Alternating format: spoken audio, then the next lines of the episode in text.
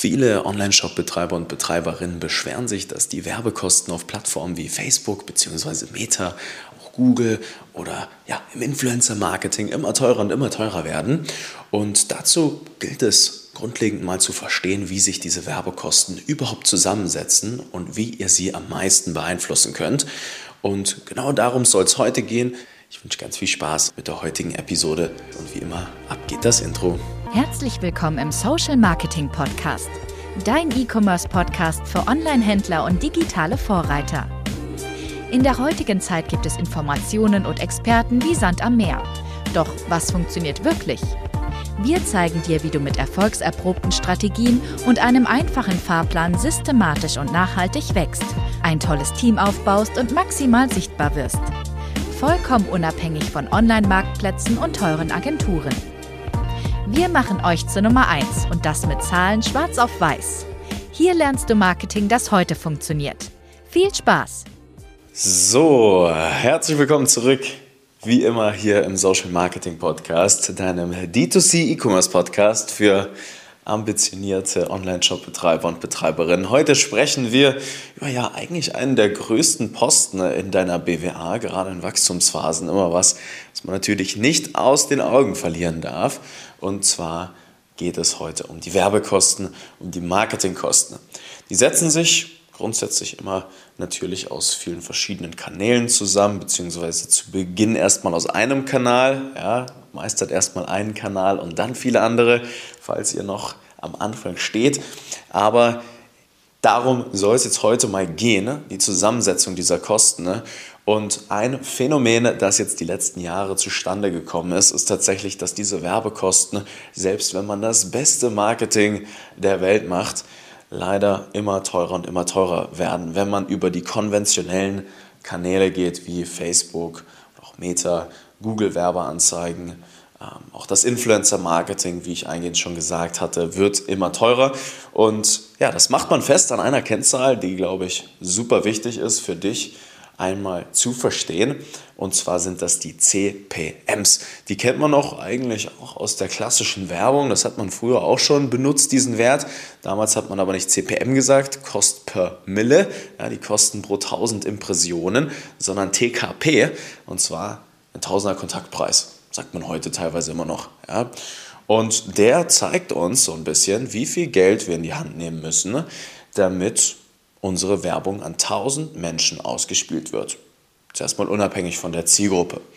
Und der Preis ist super spannend. Ne? Wenn man mal zehn Jahre zurückblickt, ja, wo ich angefangen habe, die ersten Facebook-Werbeanzeigen zu schalten, ne? da gab es noch nicht mal Instagram, da waren die TKPs bzw. CPMs in der Plattform teilweise noch unter einem Euro. Ja, das ist so ein bisschen wie TikTok heutzutage zum Beispiel. Ich glaube, da befinden wir uns gerade so bei 2 Euro CPMs. Ja weil das eine sehr junge Plattform ist, genauso wie Facebook damals. Und so ist das immer, ne, dass die Werbekosten in, ich sag mal, etwas jungfräulicheren Plattformen noch etwas günstiger sind und je fortgeschrittener die sind, wie Facebook, Werbung, Instagram-Werbung, Google-Werbung heutzutage, umso teurer wird es dann mit der Zeit. Aus dem ganz einfachen Grund, weil der Druck auf der Plattform einfach steigt. Was meine ich damit? Es gibt einfach sehr viel Werbetreibende, aber nur eine begrenzte Anzahl an Aufmerksamkeit und eine begrenzte Menge an Aufmerksamkeit von euren potenziellen Kunden in eurer potenziellen Zielgruppe, beziehungsweise eurer angestrebten Zielgruppe. Und da fängt es jetzt an, richtig spannend zu werden, wie man diesen CPM denn eigentlich beeinflussen kann. Ja. Grundsätzlich gibt es da irgendwo manchmal eine Grenze. Es kommt ein bisschen darauf an, wo man sich da tatsächlich in einem solchen Auktionssystem befindet. Ja, kann man auch das Thema Influencer-Marketing nehmen. Das ist im Fashion- und Beauty-Bereich zum Beispiel ein bisschen teurer, als es in ein paar anderen Branchen oder Verticals ist. Ja. Genauso ist es auch, wenn man bezahlte Werbeanzeigen schaltet, zum Beispiel in Facebook oder Instagram. Da gibt es gewisse Interessensfelder, die sind einfach ein bisschen mehr bespielt als andere. Ja. Und das setzt sich jetzt erstmal zusammen. Aber es gibt einige Dinge, die liegen voll und ganz in eurer Hand, die bestimmen auch wie viel ihr zahlt für die 1000 Impressionen. Und die möchte ich euch jetzt heute mal an die Hand geben, weil es ist super mega spannend und zeigt euch auch einfach mal, dass ihr euer Unternehmen generell auch wieder holistisch, also ganzheitlich betrachten müsst. Ja, gebt euch auch mal wieder ein sehr, sehr gutes Gefühl dafür, dass es in der Regel zu früh ist, wenn man Agenturen zu schnell beauftragt, ja, dass man selber diese Dinge mal ganzheitlich verstanden und gemeistert haben muss, bevor man sie delegiert. Und da tauchen wir jetzt mal ein. Grundsätzlich erstmal zu der Berechtigung. Warum kann ich euch darüber was erzählen? Nicht, dass ihr euch denkt, ja, was erzählt der Nico hier für einen Nonsens? Das haben wir uns jetzt tatsächlich alles nicht aus den Fingern rausgezogen, sondern wir haben jetzt inzwischen bald 160 Brands betreut die letzten zehn Jahre. Da sammelt man einiges an Erfahrung, aber nicht nur Erfahrung, sondern auch Daten. Und ich bin ein riesengroßer Fan vom Spruch Less Ego, More Data. Die letztens in meinem Vortrag in Hamburg auch ganz groß tatsächlich in der Folie drinnen stehen. Ja, der gute Kollege von mir, der Samu, hat sogar auf dem Unterarm tätowiert. ist grandios. Und Genau aus diesem Grund haben wir in der Zusammenarbeit mit unseren Kunden immer ein Backlog geführt. Das könnt ihr euch vorstellen, wie tatsächlich eine Tabelle. Da trägt man so Änderungen ein, die man im Online-Shop vornimmt. Da trägt man ein, ja, falls es irgendwelche Programmierarbeiten gab, wenn man irgendwas in den Kampagnenstrukturen geändert hat, wenn es neue Werbeanzeigen gab. Generell haben wir das, um zu sehen, hey, falls irgendwas nicht mehr funktioniert, was wurde denn genau geändert? dass wir ganz genau sehen, gibt es jetzt hier einen systematischen Fehler oder haben wir einfach gerade eine Saisonalität. Ja, jetzt gerade ist es im E-Commerce auch etwas ruhiger generell, ja, wegen der aktuellen Situation.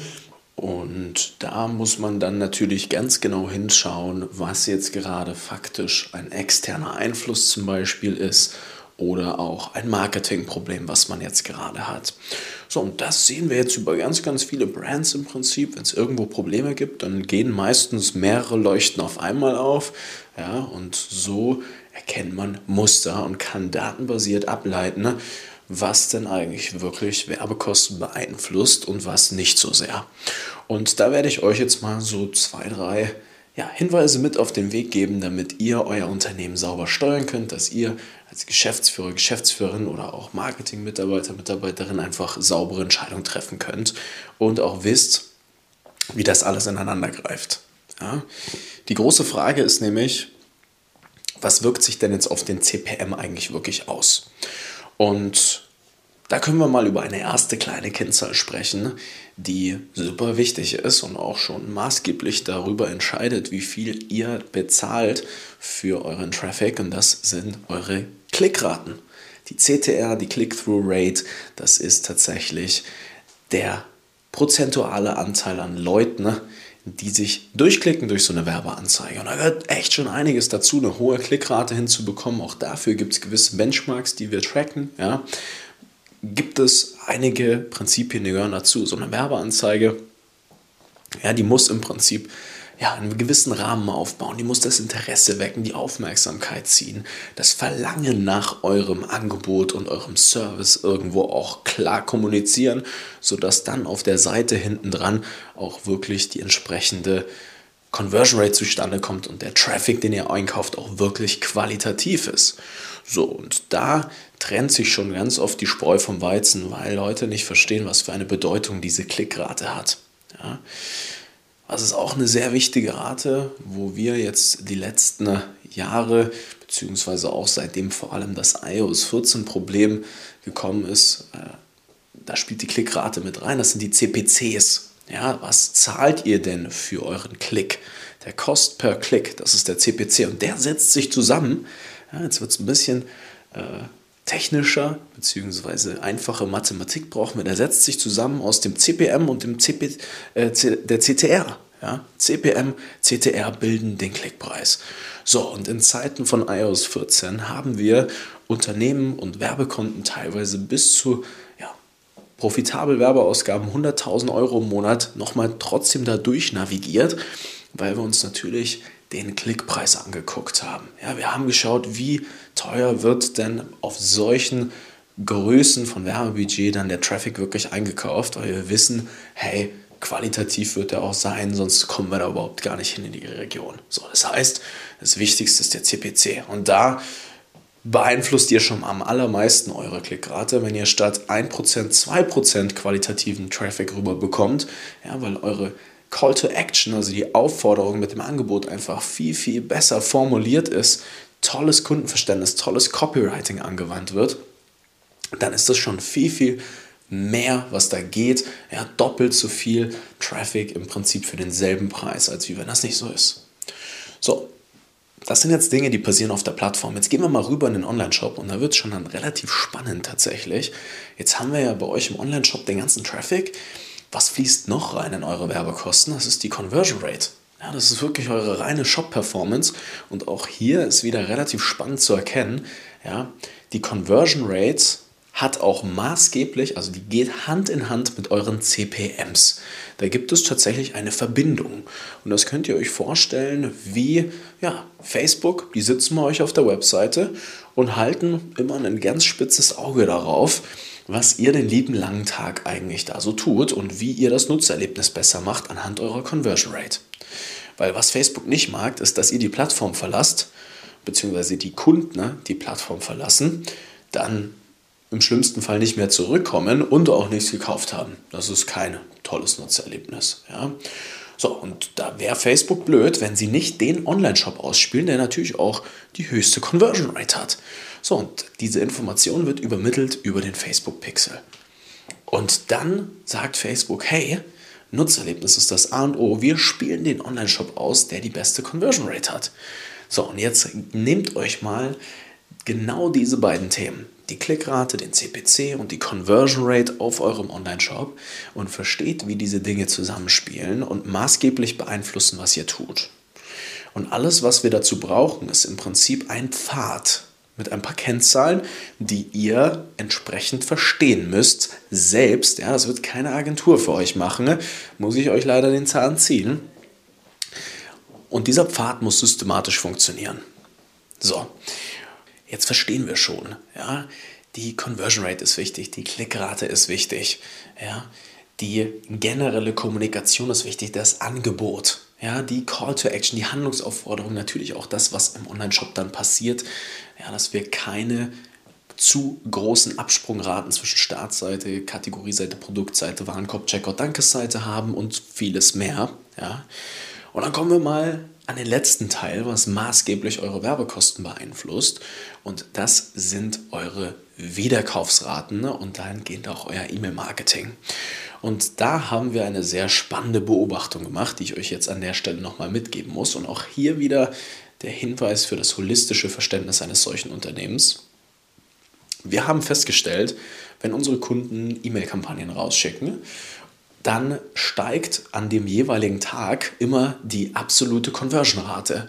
Ist auch klar, weil E-Mail-Newsletter-Abonnenten, das sind Bestandskunden, die haben immer die höchsten Conversion Rates.